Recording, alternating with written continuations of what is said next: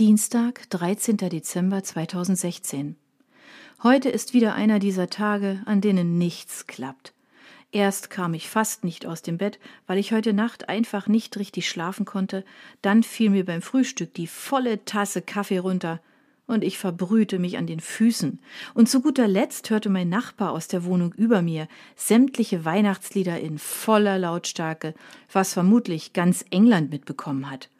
Da unser Nachbar kein Typ der angenehmen Sorte ist, habe ich mir Oropax in die Ohren gesteckt und hin und wieder getestet, ob er die Musik endlich abgeschaltet oder zumindest auf normale Zimmerlautstärke gedreht hat.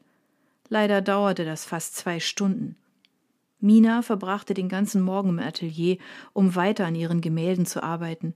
Ich hingegen blieb in meiner Wohnung, weil ich das Gefühl hatte, dass ich sie nur stören würde. Zur Mittagszeit kam sie wieder nach Hause mit köstlich duftendem chinesischem Essen. Ich bewunderte Mina schon immer darum, dass sie mit Stäbchen essen konnte. Ich habe das zwar auch schon oft versucht, aber meistens endete es damit, dass das Essen überall landete, außer in meinem Mund. Mina bekam dann immer einen schrecklich hysterischen Lachanfall, weshalb ich schließlich aufgab, es zu versuchen. Nach dem Essen stürmte sie wieder in das Atelier. Anscheinend hat sie heute Morgen nur auf die weiße Leinwand gestarrt, weil sie von ihrer kreativen Muse im Stich gelassen worden war. Ich mache es mir gerade mit George auf der Couch gemütlich, da klingelt es an der Tür. Ah, was hat Mina jetzt schon wieder vergessen? Eigentlich braucht sie doch gar nichts außer weißen Leinwänden, etwas Farbe und einigen Pinseln.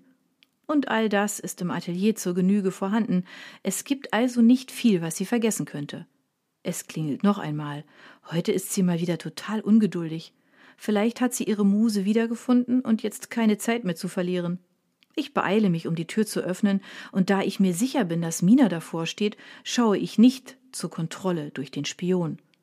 Das war ein Fehler, denn als ich die Tür öffne, steht da nicht Mina, sondern Drake. Ich muss endlich mal lernen, immer, und zwar wirklich ausnahmslos immer, durch den Spion zu schauen, bevor ich jemandem die Tür öffne. In letzter Zeit stehen nämlich viel zu oft Menschen davor, die ich überhaupt nicht sehen will. Was wollen Sie hier? frage ich ihn ohne Begrüßung und so forsch wie nur irgend möglich. Ich, hi, äh, ähm, ich wollte nur fragen, ob, stottert er vor sich hin. Ob ich bei der Polizei war und Sie angezeigt habe? Beende ich angriffslustig seine Frage. Jetzt reißt er die Augen angsterfüllt auf. Haben Sie das denn?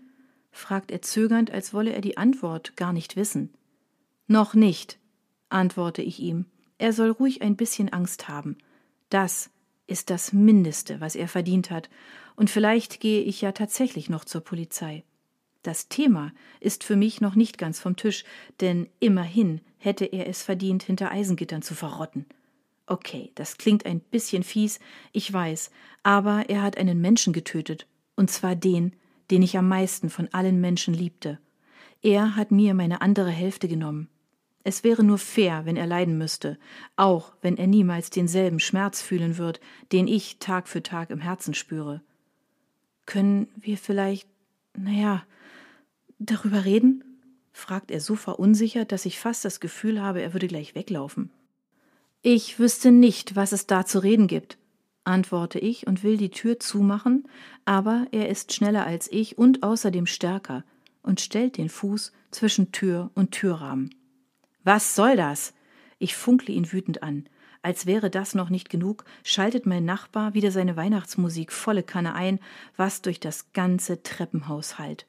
Genervt schaue ich nach oben.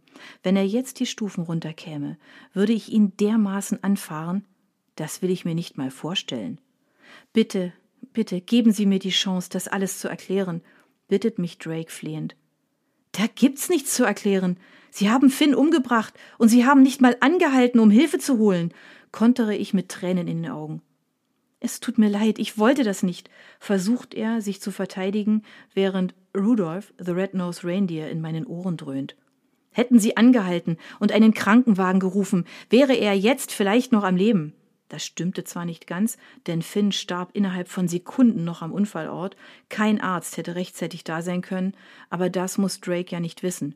Ein schlechtes Gewissen kann nicht schaden. Jetzt kullern ihm tatsächlich ein paar Tränen über das Gesicht. Das wollte ich nicht, flüstert er, aber ich kann es ihm einfach nicht glauben. Vielleicht ist er nur ein guter Schauspieler und kann auf Kommando heulen? Vielleicht tut es ihm auch ehrlich leid, doch was würde das für einen Unterschied machen? Er ist trotzdem schuld. Wie er da so vor mir steht, wie ein Häufchen Elend, tut er mir tatsächlich leid. Ich sollte kein Mitleid mit ihm haben, aber es lässt sich nicht so einfach abschalten. Bitte, lassen Sie es mich erklären, bittet er erneut mit zitternder Stimme. Da ich jetzt nicht auch noch Last Christmas ertrage und ich ihn einfach nicht vor der Tür stehen lassen will, lasse ich ihn herein. Danke, sagt er erleichtert. Erwarten Sie bloß nicht, dass ich Ihnen auch nur ein Wort glaube, warne ich ihn, aber das scheint ihn nicht sonderlich zu stören. Offenbar will er nur seine Version der Geschichte loswerden. Ich gehe mit ihm in die Küche, wo wir uns an den Tisch setzen. Bevor auch nur einer von uns beiden was sagt, herrscht ein paar Minuten Stille. Die Art von Stille, die einem furchtbar unangenehm ist. Also fordere ich ihn zum Reden auf, immerhin ist er deswegen hier. Ich wollte das nicht. Das sagten Sie bereits. Mit traurigen Augen schaut er mich an. Ich habe ihn nicht gesehen.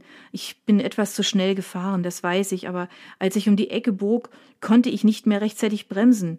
Was muss dieser verfluchte Zebrastreifen auch ausgerechnet direkt bei der Kurve sein? Flucht er, als wäre der Zebrastreifen schuld, dass er so unbedacht und schnell um die Ecke raste. Da ist er nicht mehr, sage ich. Sie haben ihn nach dem Unfall ein Stück nach hinten versetzt, so dass er nicht mehr direkt bei der Kurve ist. Drake schluckt. Obwohl er freiwillig hier ist, scheint er sich absolut unwohl zu fühlen und wäre bestimmt gern an einem anderen Ort. Er hat den Jungen gerettet, sagt er dann. Ich nicke. Ja, er hat Henry das Leben gerettet. Ich wünschte, ich könnte die Zeit zurückdrehen und machen, dass das alles nicht passiert ist. Bedrückt senkt er den Kopf und knetet die Finger, wie schon vor zwei Tagen, als er das erste Mal hier war und mir gestanden hat, dass er Finns Mörder ist. Das ist aber nicht möglich, sage ich, worauf wieder Stille folgt. Nach einer Weile redet Drake weiter.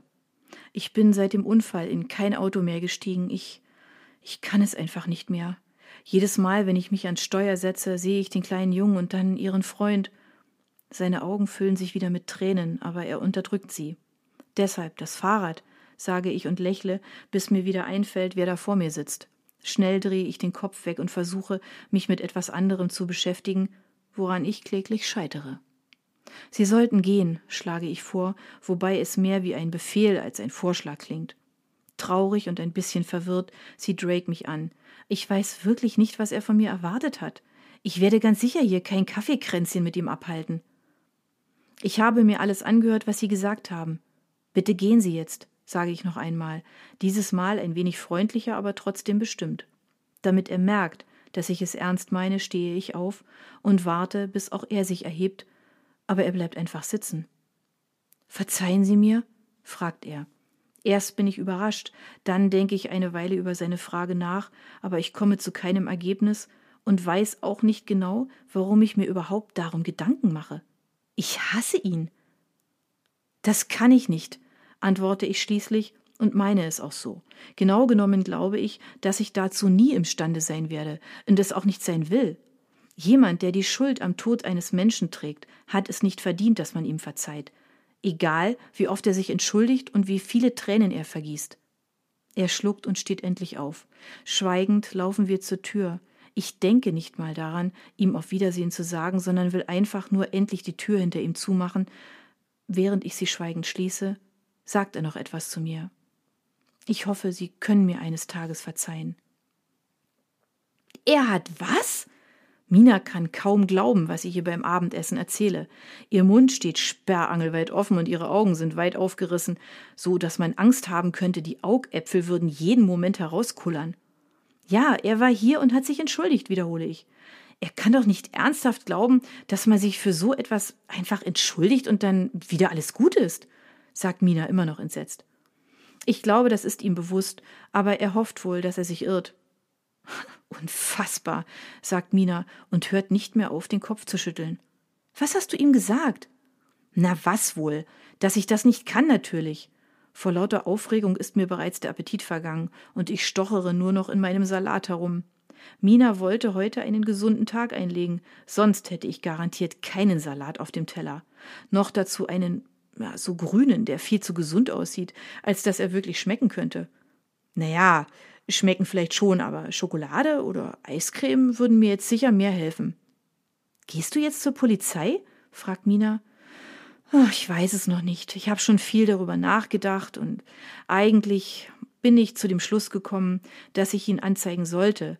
Aber als er heute vor meiner Tür stand und mir erzählte, wie leid es ihm tut, ach, ich weiß auch nicht. Ich weiß, ich sollte das nicht und ich will es auch nicht, aber ich habe tatsächlich Mitleid mit ihm, beichte ich Mina und verstecke den Kopf in den Händen. Ist das dein Ernst? Damit hat Mina wohl nicht gerechnet. Wie auch. Ich hätte selbst nicht damit gerechnet, dass ich eines Tages mal so etwas wie Mitleid für Finns Mörder empfinden könnte. Und trotzdem fühle ich es irgendwie. Und was willst du jetzt machen?